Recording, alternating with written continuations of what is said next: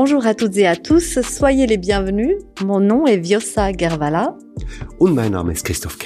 Et mon nom est Christophe Keller.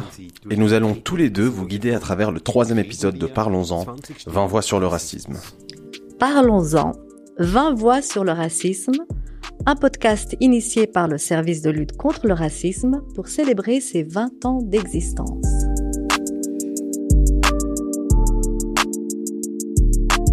Heute mit der Frage, welche Rolle das Recht im Kampf gegen Rassismus spielt, wie der Artikel 261 bis des Strafgesetzbuches einzuschätzen ist, welche Funktion er erfüllt oder eben auch nicht erfüllt und ja, ob wir uns denn im Kampf gegen Rassismus auf das Recht verlassen können. Aujourd'hui, avec la question de savoir quel rôle joue le droit dans la lutte contre le racisme, comment a évolué l'article 261 bis du Code pénal, quelles fonctions il remplit ou ne remplit pas, quelles sont les lacunes juridiques, et oui, si nous pouvons nous appuyer sur le droit dans la lutte contre le racisme. Et pour discuter de ces questions, à mes côtés, je salue Brigitte Lemboidio. Bonjour. Bonjour. Vous êtes avocate, est arrivée en Suisse à l'âge d'à peine 6 ans. Vous êtes d'origine congolaise et exercez à la Chaux-de-Fonds. Vous êtes surtout spécialiste dans le droit du travail et de la famille, mais aussi sur les questions de la discrimination. Je crois que ça occupe une grande partie de votre temps. Brigitte Lambadio, dans quelle mesure l'article 261 bis du Code pénal joue-t-il un rôle spécifiquement dans votre travail? Je dirais malheureusement dans une moindre mesure parce que moi, en tant qu'avocat, je considère que cette norme est très peu utilisable pour le commun euh, des citoyens. Bei uns ist auch Alma Wieken. Guten Tag. Guten Tag. Alma Wieken, Sie sind Juristin, Sie sind Avec nous, il y a aussi Alma Wieken. Vous êtes juriste, vous êtes directrice de la Commission fédérale contre le racisme. La Commission fédérale contre le racisme a été créée par le Conseil fédéral en 1995. Conformément à la Convention des Nations Unies contre la discrimination raciale, la mission de la Commission consiste à prendre des mesures ciblées et efficaces au niveau national pour lutter contre les préjugés qui conduisent à la discrimination raciale. Ils assurent avec l'association Human Rights la gestion du réseau des centres de conseil aux victimes de racisme. Alors, pour poser la question de manière très pointue, peut-on s'attaquer au racisme par le biais du droit pénal? Nein, das wäre, denke ich, sehr naiv, das zu meinen. Non, je pense que ce serait très naïf de le penser. Et ce serait peut-être accorder un rôle trop important au droit pénal. Vous avez évoqué le service de consultation pour les victimes du racisme. Nous remarquons vraiment au quotidien, dans le cadre des consultations, que la norme raciste ne peut généralement pas aider les personnes concernées. Et nous avons aussi un troisième invité, Tarek Naguib. Bonjour. Bonjour. Vous êtes juriste et enseignant à la Haute École zurichoise de sciences appliquées et auteur de nombreux articles et ouvrages autour du droit et surtout du racisme. Vos domaines de travail sont le droit, les études juridiques sur le genre, sur le handicap et l'intersectionnalité. Tariq Naguib, dans quel sens le droit pénal a-t-il aidé à augmenter la conscience publique sur le racisme? On commence par une question plutôt générale. Ähm, die Einführung der Rassismusstrafnorm war von einer L'introduction de la norme pénale contre le racisme a eu une certaine importance sociale, notamment dans les années 90, car c'était la première fois que l'on commençait à parler fondamentalement du racisme. Euh, D'un autre côté, la norme pénale contre le racisme a suscité un regard et une réflexion très étroite sur le problème.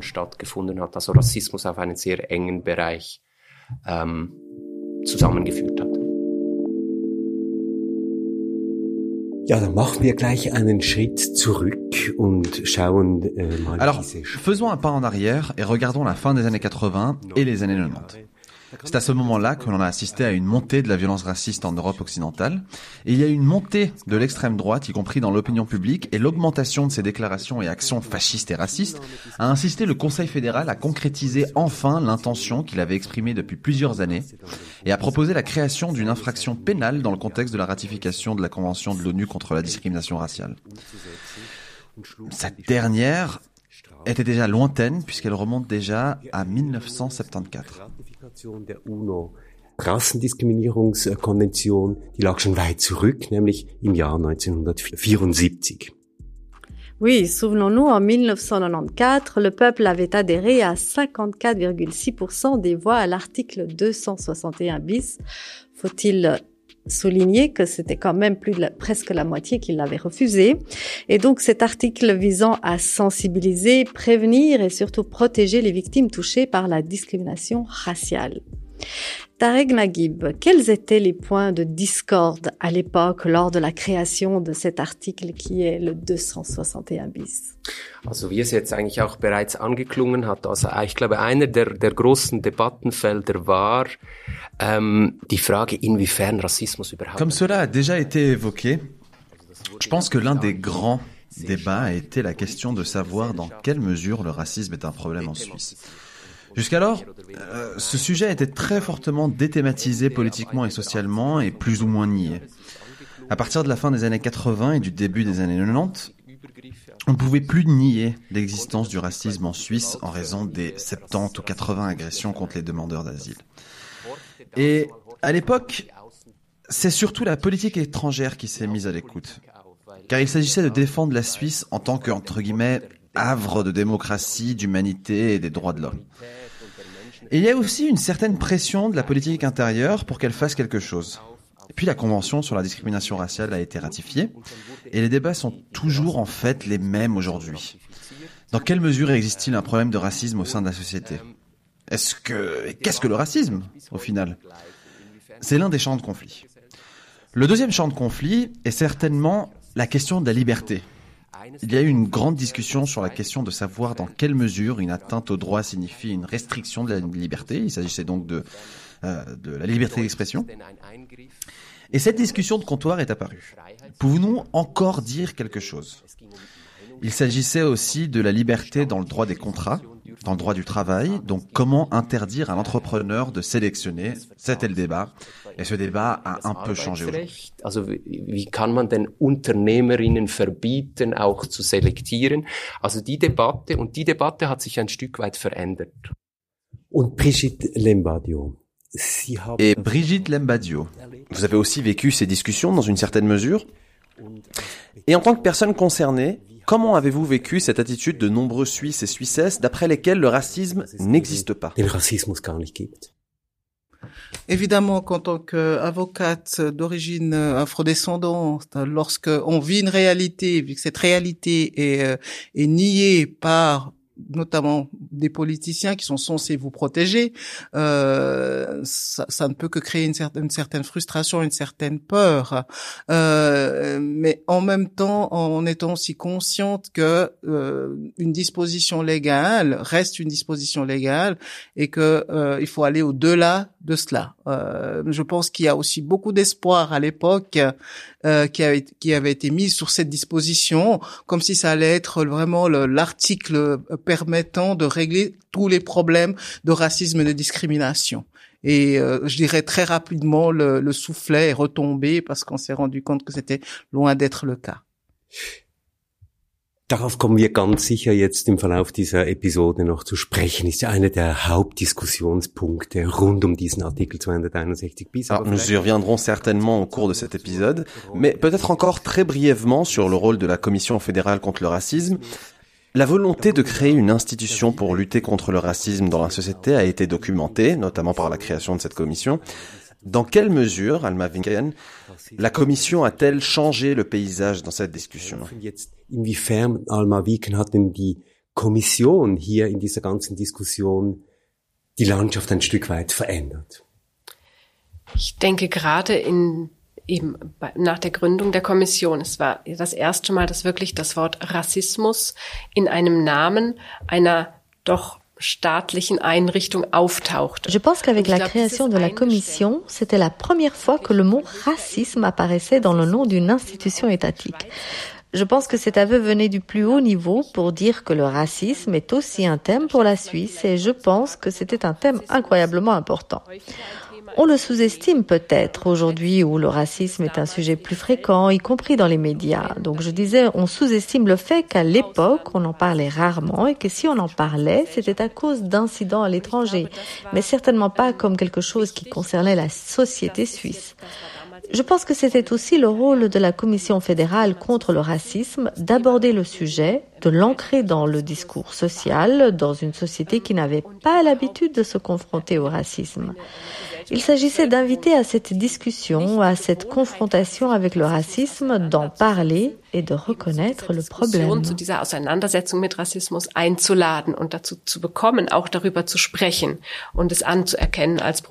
Schweiz. Tarek Nagueb, vous l'avez dit en introduction qu'il n'y a pas grand-chose au niveau du débat qui a changé, mais j'aimerais quand même vous demander, est-ce que les arguments, est-ce que quelque chose a changé aujourd'hui Où en sommes-nous? Est-ce que ce, que euh, ce qui vient d'être dit fait écho à notre actualité ou est-ce où, se trouve maintenant le défi ich glaube, das, was jetzt wirklich auch gesagt wurde von verschiedenen Seiten, dass dieser, dieser ich sage jetzt mal, dieser Speech Act, der in Je pense que ce qui a été dit maintenant, euh, que ce Speech Act, c'est la désignation du problème dans une loi, ou même que l'on reconnaisse euh, la race dans une institution comme un délit, euh, cela a eu bien sûr une immense importance. Et pourtant, ça a duré encore relativement longtemps. Alors, je ne sais pas comment c'était en Suisse romande, mais en Suisse alémanique, on parlait de xénophobie. On, parlait de xénophobie, mais le racisme n'était pas encore présent. Euh, je me souviens que jusqu'en 2008 environ, les questions centrales des journalistes étaient et cet acte viole-t-il maintenant la norme pénale contre le racisme? On n'a donc pas parlé de racisme de manière approfondie et cela peut-être est le revers de la médaille de cette norme pénale, une compréhension relativement étroite. Et par conséquent, toute la dimension institutionnelle du racisme, la dimension historique du racisme, a été étroitement gérée par l'importance de la norme pénale. Euh, la commission contre le racisme a certainement tenté à plusieurs reprises de contrecarrer cette tendance, et je pense que ce débat a maintenant évolué. Euh, un point me semble essentiel. La discussion sur le, le racisme s'est déjudiciarisée. Et c'est bien, et important. Mais qu'est-ce que cela signifie? Maintenant, on parle de racisme de manière beaucoup plus complexe. Il y a le mouvement Black Lives Matter, il y a depuis plusieurs années aussi des discussions sur le racisme structurel, et j'observe depuis plusieurs années que la forme, ou la norme, pardon, euh, pénale contre le racisme est un peu moins présente. Euh, je sais pas comment vous le percevez, vous, mais... Alors, je dirais oui. Euh, je rebondis un peu dans, dans, le sens de, ce que Monsieur Nagui vient de dire. C'est vrai que institutionnellement, euh, toute la discussion de, de, sur la loi contre le, racisme a permis justement de mettre en place ces structures, le, le, service de lutte contre le racisme, qui a permis aussi de mettre en place au niveau cantonal euh, des, des, services de prévention. Donc, je dirais en termes de prévention euh, et de d'éducation contre le racisme, tout, euh, il y a une grande avancée qui a été faite qui peut qu'être saluée par l'avocate que je suis. Jetzt, Tarek Naguib, Sie haben es bereits angedeutet. Tarek Naguib, vous l'avez déjà évoqué, le 261 bis contient une définition légaliste du racisme étant à restreindre quelque peu la vision du problème. Alors pensez-vous que ce 261 bis soit déjà trop restrictif? 261 bis zu eng gefasst? Äh, nein. Nein, er ist das, was eine Strafnorm leisten kann. Also da müssen wir ehrlich sein. Also Strafnorm, ich meine, das, können, das, können, das kann die Anwältin und die Juristin der Kommission gegen Rassismus besser erklären. Non, il est ce qu'une norme pénale peut faire. L'avocate et la juriste de la commission contre le racisme l'expliqueront mieux que moi, mais euh, une peine est en fin de compte une ultima ratio. Elle est une réponse à une forme d'extrême injustice euh, qui nécessite une réponse sociale. Et de ce point de vue, une norme pénale est même relativement exemplaire si l'on compare avec d'autres pays, c'est-à-dire que par exemple, les discriminations en matière de prestations destinées à la collectivité, c'est pas seulement une réglementation pénale classique, sont également réglementées par le droit pénal. Mais et c'est là que je veux en venir, le regard sur le droit s'était rétréci au droit pénal, et c'est pourquoi il était important non seulement d'affranchir la discussion de ces droits, mais aussi de dépénaliser la discussion. Deshalb war es nur nicht nur wichtig, eine Entrechtlichung der Diskussion stattfinden zu lassen, sondern auch eine Entstrafrechtlichung der Diskussion. Ähm,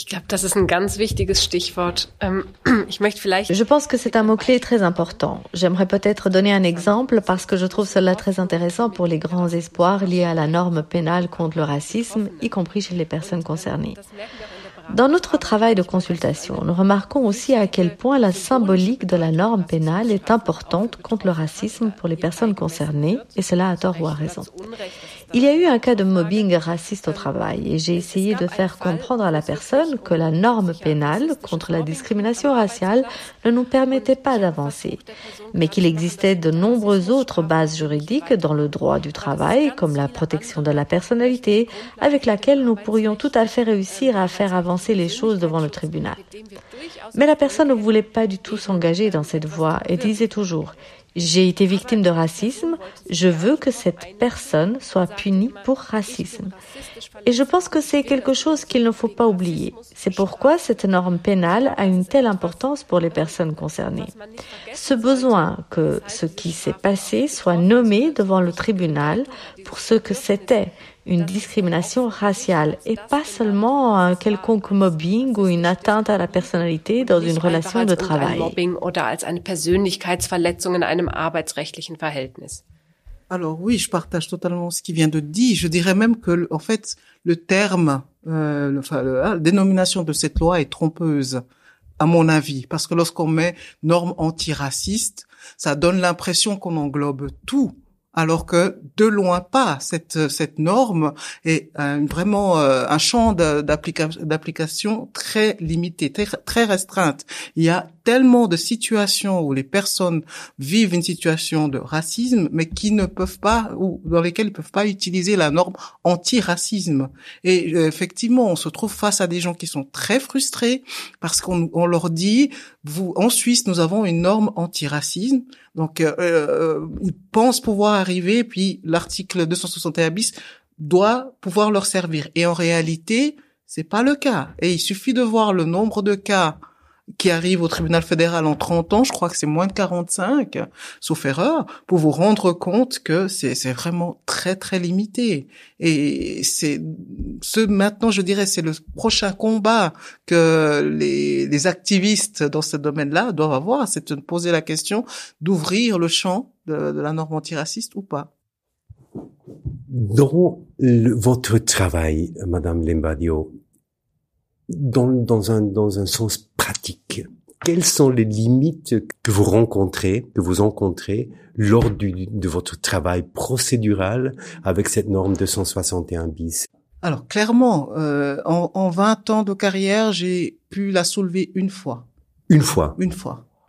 C'est dans tous les autres cas, c'est impossible. Ça n'entre pas dans le champ d'application de cette disposition parce que c'est tellement bien posé déjà cet euh, cet aspect dans le domaine public. Euh, euh, on doit diffuser certaines choses, alors que la plupart des des, des, situations de, de, de racisme se font dans un domaine, se vivent dans un domaine fermé. Euh, les gens sont suffisamment intelligents la plupart du temps pour ne pas se livrer à des, à des actes de, de, de, de racisme, euh, alors que des témoins pourraient être présents. Donc il y a déjà cette difficulté-là. Il y a la difficulté aussi de la diffusion. Euh, quand, euh, lorsque je, je lance une insulte raciste et puis que ça se limite à un cercle particulier, la norme n'est pas forcément applicable. donc on, on, entre ici rapidement dans des, des situations où les, les, les personnes c'est vrai, ils arrivent en disant j'aimerais que cette norme s'applique, mais on devra rechercher une autre norme euh, la Suisse ne connaissant pas le système d'injures racistes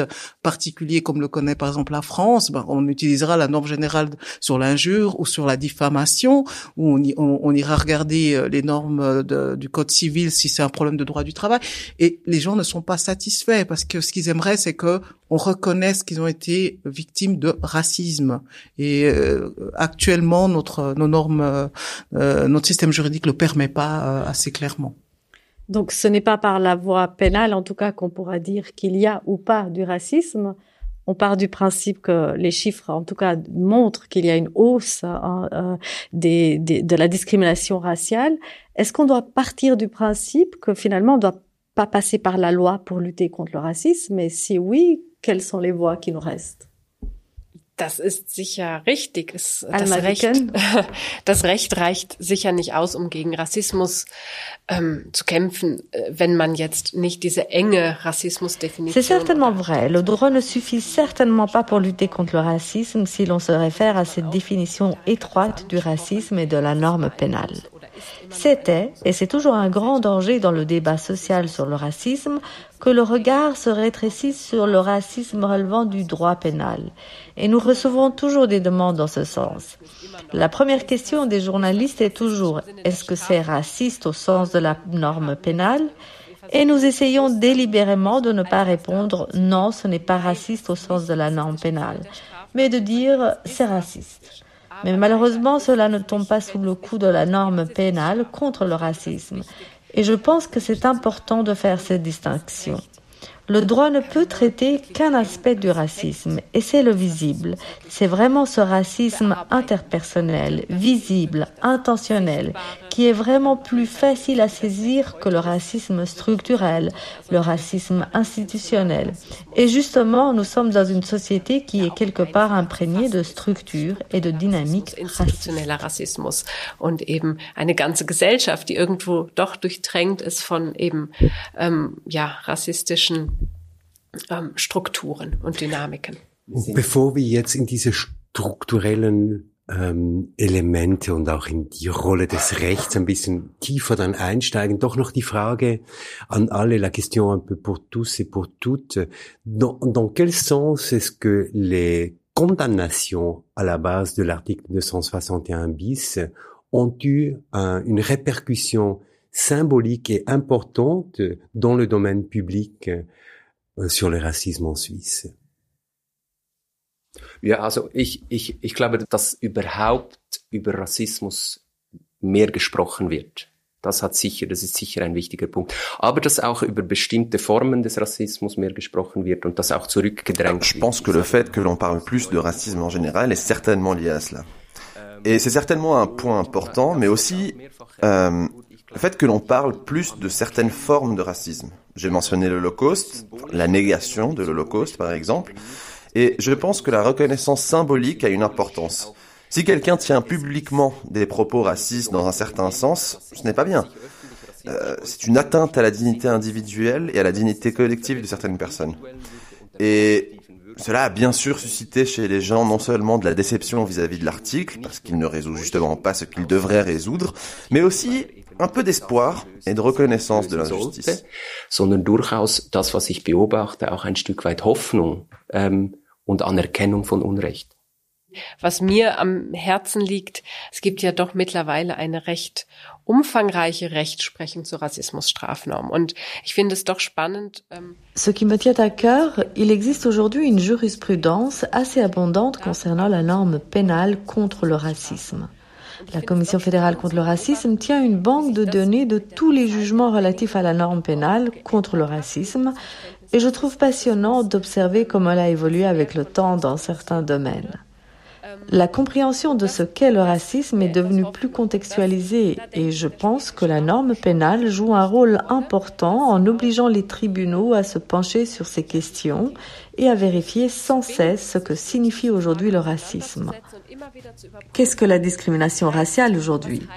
Cela n'est pas toujours fait dans la mesure où je le souhaiterais et pas toujours avec euh, les résultats que je souhaiterais. Mais il y a tout de même une confrontation à ce sujet que l'on peut observer. Si l'on réfléchit maintenant, par exemple dans les campagnes de votation, où nous, en tant que commission, avons toujours dit oui, on accorde toujours une grande importance à la liberté d'expression dans les campagnes de votation, et puis est arrivé le jugement sur le cas de la campagne qui disait des Kosovars qui éventrent des Suisses où l'on a justement dit non, c'est allé trop loin.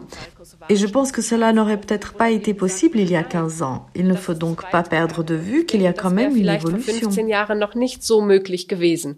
Und ich denke, das darf man auch nicht aus den Augen verlieren, dass es da doch eine Entwicklung gibt. Ich teile das hundertprozentig, möchte hier aber eine Ergänzung machen und darum die Frage stellen. Ich meine, es ist ja nicht so, dass wir nur die Rassismusstrafnorm haben. Wir wissen das alle. Wir haben in der Bundesverfassung ein je partage ce point de vue à 100%. Mais j'aimerais faire un ajout ici et poser ensuite une question. Je veux dire, c'est pas comme si nous n'avions que la norme pénale contre le racisme, nous le savons tous. nous avons dans la Constitution fédérale une interdiction de la discrimination, une interdiction générale de la discrimination, enfin une interdiction de la discrimination fondée sur le racisme.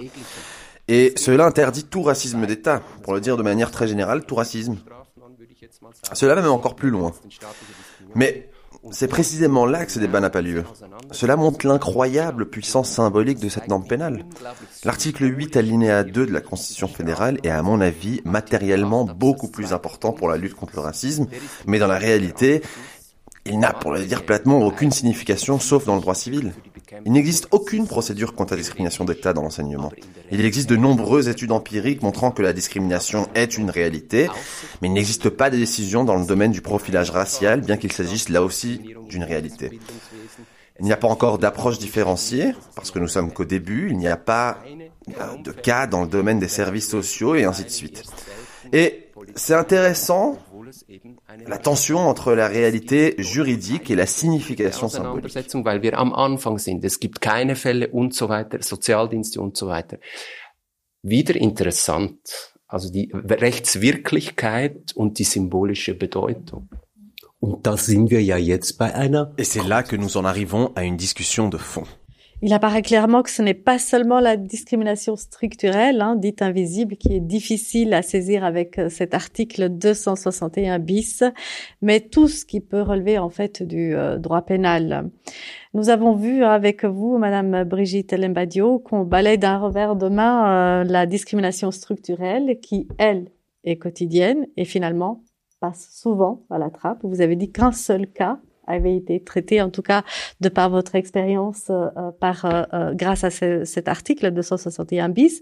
Qu'en est-il dans des qu'en est-il des actes de racisme cachés? Donc pour vous, qui ne sont vraiment pas pris en compte par la définition de l'article 261 bis, comment gérez-vous tous ces cas-là? Comment ça se passe concrètement?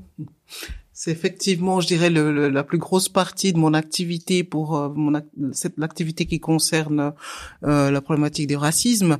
Alors, il y a tout de même des dispositions pénales qui peuvent nous permettre de, de d'avoir gain de cause, hein, comme la, que ce soit les, la disposition sur les injures ou euh, la diffamation. C'est euh, certaines certaines injures à caractère raciste sont reconnues sur la base de l'article 177. Donc on, on, arrive quand même à des solutions où il y a condamnation pénale, euh, mais avec toujours cette frustration pour la pour la personne qu'il n'y a pas ce caractère raciste qui a été mis en avant. C'est le caractère injurieux qui simplement qui euh, qui est relevé de la même façon avec euh, euh, avec la diffamation.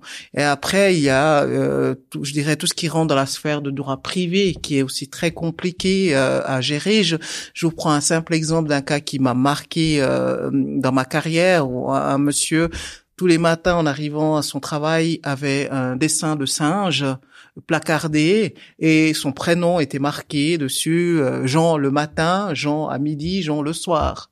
Donc ça, c'est euh, un, cas euh, où cette personne, pénalement, euh, on a déposé plainte pour injure, mais civilement, cette personne s'est retrouvée en maladie, cette personne a perdu son travail parce que les collègues qui ont fait ça se sont juste ramassés un avertissement parce que le droit du travail connaît ses règles, et lui en maladie, fin de protection, il a perdu son travail après 15 ans.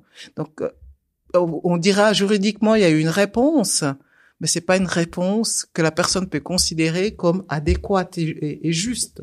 Et c'est-à-dire que les conséquences, les implications ne sont pas les mêmes à partir du moment où on qualifie un acte d'injurieux plutôt que de raciste? Alors, je dirais pas que les conséquences sont pas les mêmes. Euh, euh, normalement, c'est avec le norme, euh, norme raciste, les, les conséquences devraient être plus lourdes. C'est ce que les victimes, en tout cas, attendent. C'est pas une simple injure, c'est une injure qui touche à ma personne, à mon identité, donc elle devrait être plus lourdement condamnée et je devrais avoir une, une protection spécifique, hein, comme nous avons pour, euh, pour les femmes la loi sur l'égalité, par exemple.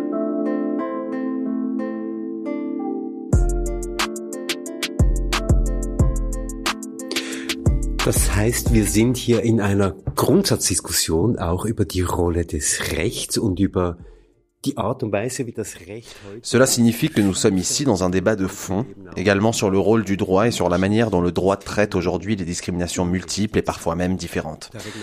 Tarek Naguib, vous avez évoqué l'article 8, paragraphe 2 de la Constitution fédérale, l'interdiction générale de discrimination. Cette clause générale est-elle en quelque sorte la clé d'une nouvelle compréhension des structures juridiques de ce pays qui, euh, comme vous l'avez dit, contiennent déjà en partie des éléments racistes et discriminatoires strukturell bereits rassistische und diskriminierende Elemente beinhalten. Ja, ich, ich würde jetzt sagen, vielleicht würden jetzt das die JuristInnen des Bundesamts für Justiz so genau so nennen. Genau, weil sie ja äh, momentan noch sehr stark dahin arbeiten müssen, dass der Bundesrat irgendwelche Vorstöße mit Blick auf die Ausweitung des Rechts gegen Rassismus immer möglichst mit Oui. Peut-être que les juristes de l'Office fédéral de la justice l'appelleraient exactement comme ça. Parce que pour l'instant, ils doivent encore travailler très dur pour que le Conseil fédéral puisse toujours répondre par non, nous ne voulons pas à n'importe quelle intervention concernant l'extension du droit contre le racisme. Parce qu'effectivement, en théorie, c'est bien sûr une clé lorsqu'il s'agit de la question de la lutte contre le racisme d'État. Mais en réalité, c'est pas du tout la clé, parce que cette interdiction de discrimination n'est pas mobilisée. Elle n'est pas utilisée. Il y a beaucoup d'obstacles. Elle n'a aucune signification dans le droit de la police, elle n'a aucune signification dans le droit de, de l'éducation, elle n'est pas vraiment non plus intégrée de manière significative dans le travail de prévention de différents services publics. Et en ce sens, il n'y a pas vraiment de signification réelle même si nous ne savons pas grand-chose de cet article d'un point de vue sociologique. Alors, nous ne savons pas à quel point il est pertinent pour les institutions publiques, mais je dirais qu'il n'est pas si important que ça. Qu'est-ce que cela signifie? Ben, Cela signifie que c'est très très important, que si nous avons raison, cela ne signifie pas encore grand-chose. Il faut aussi se battre pour son droit, et cela signifie que le droit doit être mobilisé. Et c'est ce que l'on essaie de faire, par exemple, en ce moment, euh, euh, dans le domaine de la lutte contre les contrôles de police racistes. Il y a justement jusqu'à présent très très peu de cas en Suisse où des avocates ont essayé de dire ce contrôle de police est contraire à l'interdiction constitutionnelle de la discrimination. En général, on dit euh, ne parlons pas de racisme, essayons d'argumenter autrement. Parce que cela énerve les tribunaux, cela énerve les ministères publics. Et ce n'est pas que nous essayons de faire maintenant, simplement pour montrer que cet article devrait être respecté et appliqué par les tribunaux. Euh, je serais maintenant intéressé de savoir comment cela se passe, par exemple, dans votre pratique. Euh, dans les cas de, que nous connaissons, par exemple à Bâle et à Zurich, les juges ne se sont pas penchés sur la dogmatique de l'interdiction de la discrimination. Ils ne se sont pas posé la question y a-t-il ici une certaine probabilité de discrimination? Ils n'ont pas imposé à la, à la, la, police, pardon, non plus l'obligation de prouver le contraire. Nous n'en sommes donc qu'au début.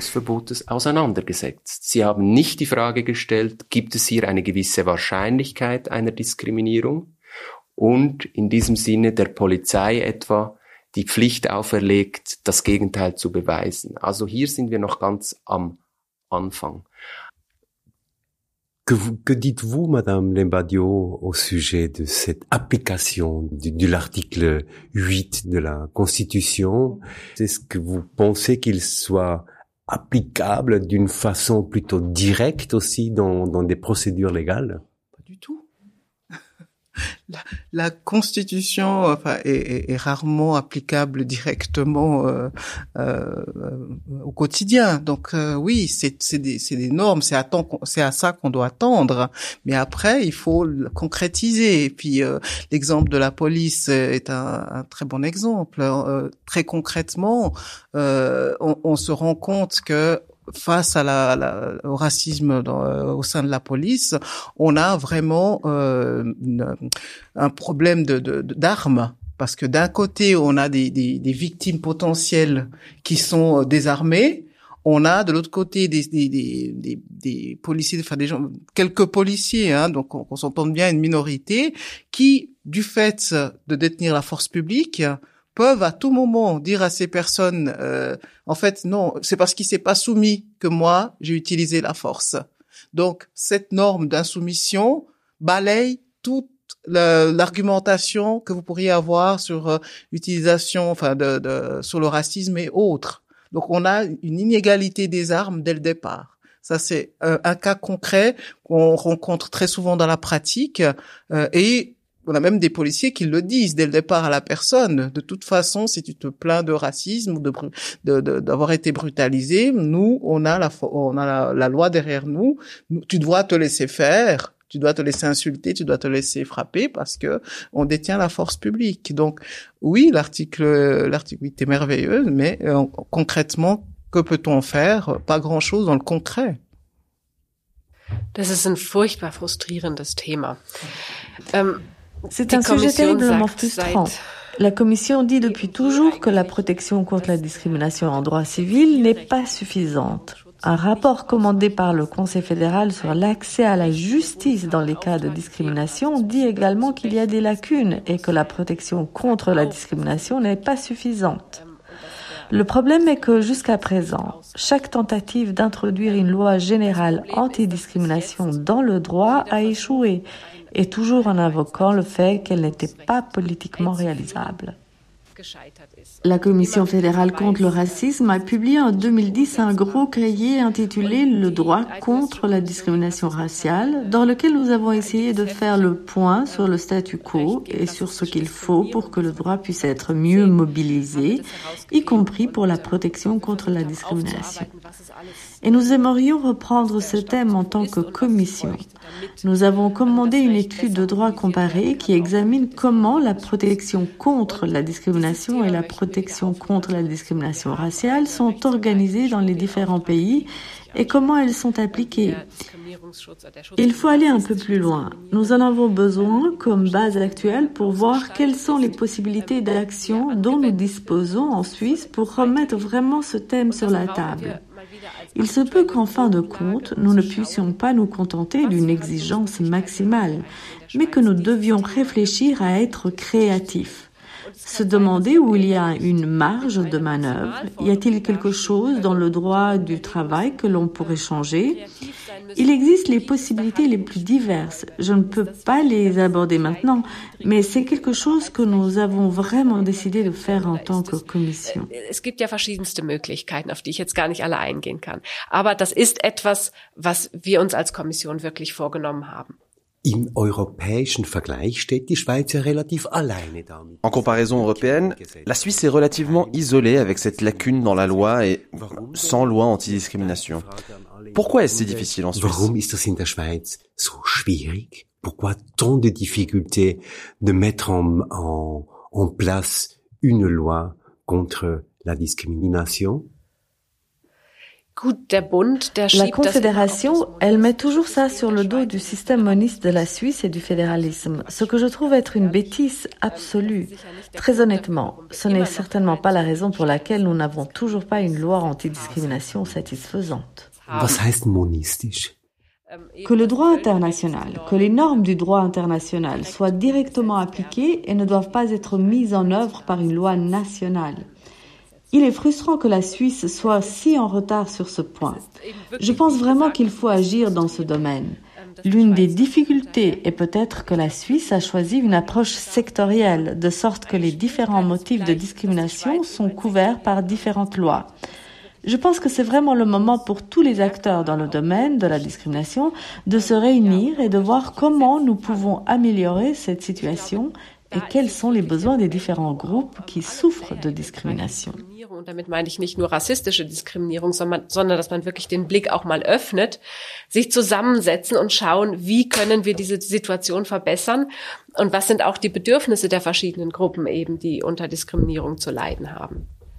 Ich glaube aber, ja, ich teile das sehr, aber ich glaube nicht, dass das ein Schweizer Problem ist, ehrlich gesagt. In den europäischen Staaten Je pense que oui, je partage beaucoup ce point de vue. Mais je pense pas que ce soit un problème suisse. Les États européens, s'ils n'étaient pas dans l'Union européenne, je pense honnêtement qu'ils n'auraient pas cette protection euh, contre la discrimination raciale de cette manière. Je pense qu'il y a eu là-bas aussi une approche descendante. Et je pense que le fait que la Suisse ne fasse pas partie de l'Union européenne joue également un rôle. Je mettrais bien sûr la société civile devant ses responsabilités, car c'est elle qui a créé au début des années 90 le Forum contre le racisme et de nombreuses autres institutions, euh, la Fondation contre le racisme et l'antisémitisme par exemple. Euh, donc elles se sont battues pour l'introduction de cette norme pénale et ensuite elles se sont effondrées. Donc cela signifie qu'il y a une lassitude. une délégation de la thématique au droit. Et cela arrive souvent. Hein. Euh, c'était le cas aussi pour la loi sur l'égalité, ou la loi sur l'égalité des personnes handicapées. Chaque fois que les luttes ont été couronnées de succès, des signes de fatigue apparaissent. Et c'est là que se pose la question de savoir dans quelle mesure les luttes pour le droit contre la discrimination raciale ont été pertinentes dans la société civile. Donc tu as soulevé tout à l'heure la question d'une loi antidiscrimination globale, et je veux dire qu'on a essayé de lancer une telle initiative constitutionnelle il y a quelques années. Une loi anti-discrimination globale qui intègre la discrimination raciale, le statut social, les handicapés, etc.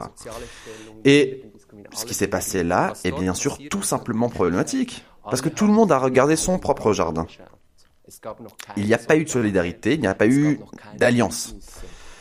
Les uns disaient nous voulons tous euh, nous concentrer sur l'égalité des personnes handicapées. Les autres, nous devons veiller à ce que l'égalité entre les femmes et les hommes ne reçoive pas moins d'argent.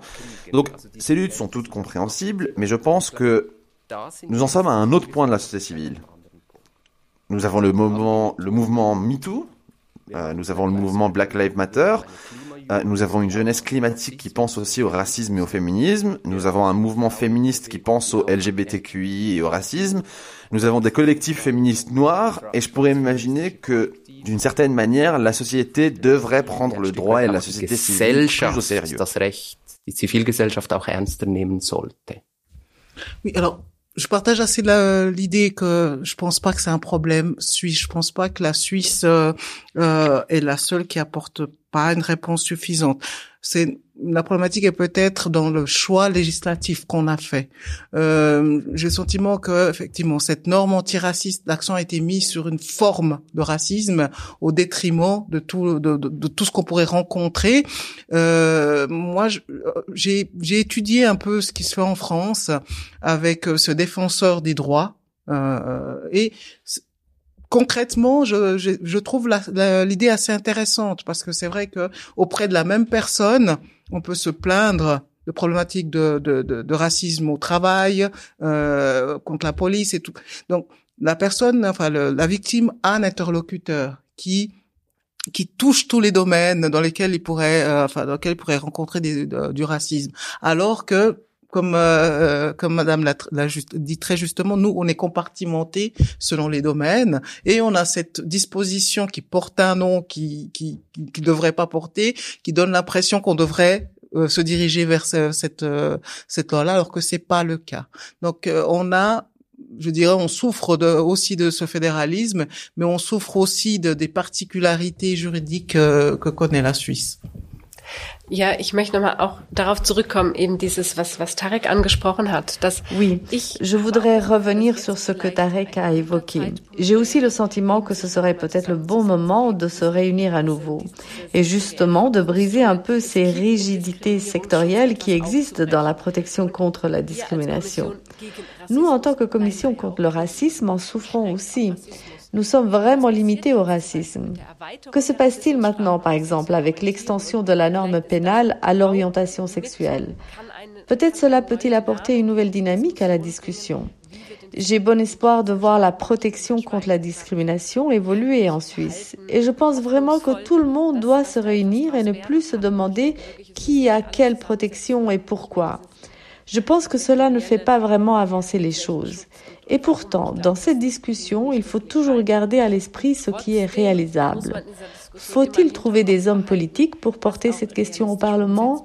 Comment faut-il le concevoir pour qu'il soit accepté par la majorité? Je pense que ces considérations ne doivent pas être reléguées au second plan. Ich denke, diese, diese Überlegungen dürfen auch äh, nicht zu sehr in den Hintergrund treten. Und man muss, man muss, wie, wir, ich sage ich jetzt wieder plakativ, müssen lernen, das Recht zu mobilisieren. Wir müssen lernen, das Recht zu. Ich meine, es ist im Bereich der Gleichstellung von Menschen mit Behinderung, da gibt es etwa in bestimmten Bereichen gibt es sogenannte Et il faut réapprendre à mobiliser le droit. Dans le domaine du handicap, par exemple, il existe euh, dans certains domaines des procédures dites stratégiques, notamment dans le droit de la construction, euh, lorsqu'il s'agit d'intervenir sur, la, sur, sur le droit de la construction pour que les barrières soient abaissées. Donc c'est un droit relativement simple et clair, facile à mettre en œuvre. Je trouve que le droit privé n'est pas sans importance. Et je trouve au contraire que cela est très important. Mais Je trouverais également très important que nous prenions davantage en considération l'État dans ce domaine. Donc je comprends à chaque fois qu'un avocat dit non, c'est trop compliqué, c'est problématique, ça ne marche pas, mais nous devons apprendre à nous mobiliser de façon stratégique parce que nous avons la possibilité, en nous basant sur le droit en vigueur, non seulement d'intervenir sur le plan législatif, mais aussi d'intervenir devant les tribunaux. Il y a de nombreux exemples, par exemple dans le thème de l'assurance responsabilité civile en fonction de la nationalité, donc cette forme de sélection, nous devons tout simplement mobiliser la société. La société civile doit tout simplement porter des cas devant le tribunal fédéral, euh, avec le risque que nous perdions. Mais vous voyez, je suis à l'intersection de la science et de l'activisme. Exactement. Point final, c'est une question de mobilisation. Es.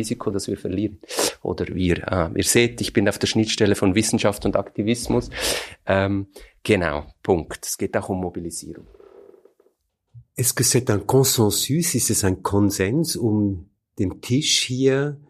Alors, est-ce qu'il y a un consensus autour de la table sur le fait qu'il y a une tension entre la mobilisation de la société civile, ou plutôt une interaction entre la mobilisation de la société et l'action dans le droit? Et est-ce que le droit ne peut être fort que dans la mesure où la mobilisation sociale, ou la conscience sociale est présente Oder das gesellschaftliche Bewusstsein vorhanden ist Je pense que oui, c'est la, euh, la société qui doit se bouger. Aujourd'hui, c'est vrai qu'on, moi, quand je vois des, des, des manifestations, manifestations comme Black Lives Matter à Neuchâtel, on a réussi à, à mobiliser des personnes qui faisaient jamais de manifestation avant. Je me dis, il y a de l'espoir euh, et euh, c'est la société qui doit commencer, c'est le, le, chaque citoyen qui doit prendre conscience que euh, le racisme ne se limite pas à cette disposition, euh, à, à, la, à la définition qu'on fait cette disposition, c'est que ça va bien au-delà. Et une fois que les, les, personnes auront pris conscience de cela, y compris de ce que j'appelle le racisme inconscient, c'est-à-dire de toutes ces petites euh, choses qui ne s'apparentent pas du racisme, mais qui, si on les analyse, euh, sont des actes de racisme. Une fois qu'on a pris conscience de ça, que tout le monde est mobilisé, comme pour d'autres combats qu'on a eu dans ce pays, on pourra peut-être arriver à, à, un élargissement de cette disposition. En tout cas, c'est ce à quoi moi j'aspire. Also ich glaube absolut. Also ich meine, die gesellschaftliche Realität ist letztlich Ausgangspunkt. Bon, je pense absolument que la réalité sociale est en fin de compte le point de départ des progrès juridiques. C'est très clair. Nous pouvons l'observer dans toutes les lois, dans les lois émancipatrices, comme la loi sur l'égalité des femmes ou la loi sur l'égalité des personnes handicapées. Donc cela nécessite une mobilisation sociale. Dans ce contexte, il est également important pour moi de dire que nous veillons toujours à ne pas déléguer à nouveau la mobilisation sociale contre le racisme au droit euh, je pense que le mouvement LGBTQI le fait très bien en ce moment. Il utilise beaucoup le droit dans les initiatives politiques et une sensibilisation politique. Mais je ne suis pas sûr que ce soit aussi important que ça, que chaque cas individuel puisse être jugé. Ou s'il ne s'agit pas simplement de rendre l'injustice visible et d'obtenir des progrès. Par conséquent, oui, mais ne déléguez pas au droit. Unrecht sichtbar zu machen und Fortschritte zu erzielen. Von daher ja, aber bitte nicht ans Recht delegieren. Ja, ich glaube, das ist, es ist eben dieses, äh, Je crois que c'est la double facette du droit.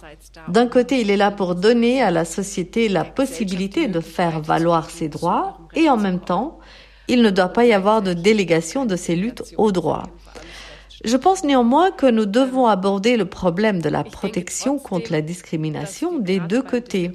D'une part en créant les bases juridiques et d'autre part en encourageant la société ou en la soutenant de quelque manière que ce soit, de façon à ce que le droit, que les bases légales qui existent vraiment, et il y en a quelques-unes, soient vraiment utilisées.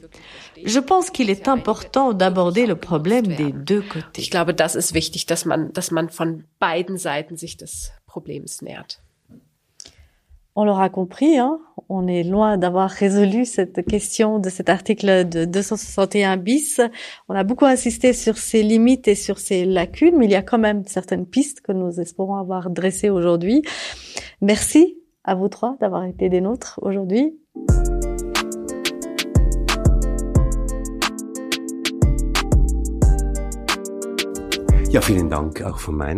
Avec mes remerciements aussi. C'était l'épisode 3 de Parlons-en. 20 voix sur le racisme. Parlons-en, 20 voix sur le racisme avec Brigitte Lambadio, avocate. Merci beaucoup. Un grand merci également à Alma Vinken, directrice générale de la Commission fédérale contre le racisme, et à Tarek Naguib, juriste entre jurisprudence et activisme. Vielen Dank, Christoph Keller. Vielen Dank, Germala. In der folgenden Episode sprechen wir mit Rohit Jain. Dans notre prochain épisode, nous parlerons avec Rohit Jain. Rohit Jain est anthropologue social et expert en migration. Nous discuterons avec lui du lien entre le racisme et le débat de la migration en Suisse. Et nous retrouverons à nouveau Mandy Abouchok. Reden Wir est réalisé par Podcast Lab, peut être écouté sur le site du service de lutte contre le racisme, sur Spotify, Apple Podcast et partout ailleurs où il existe de bons podcasts.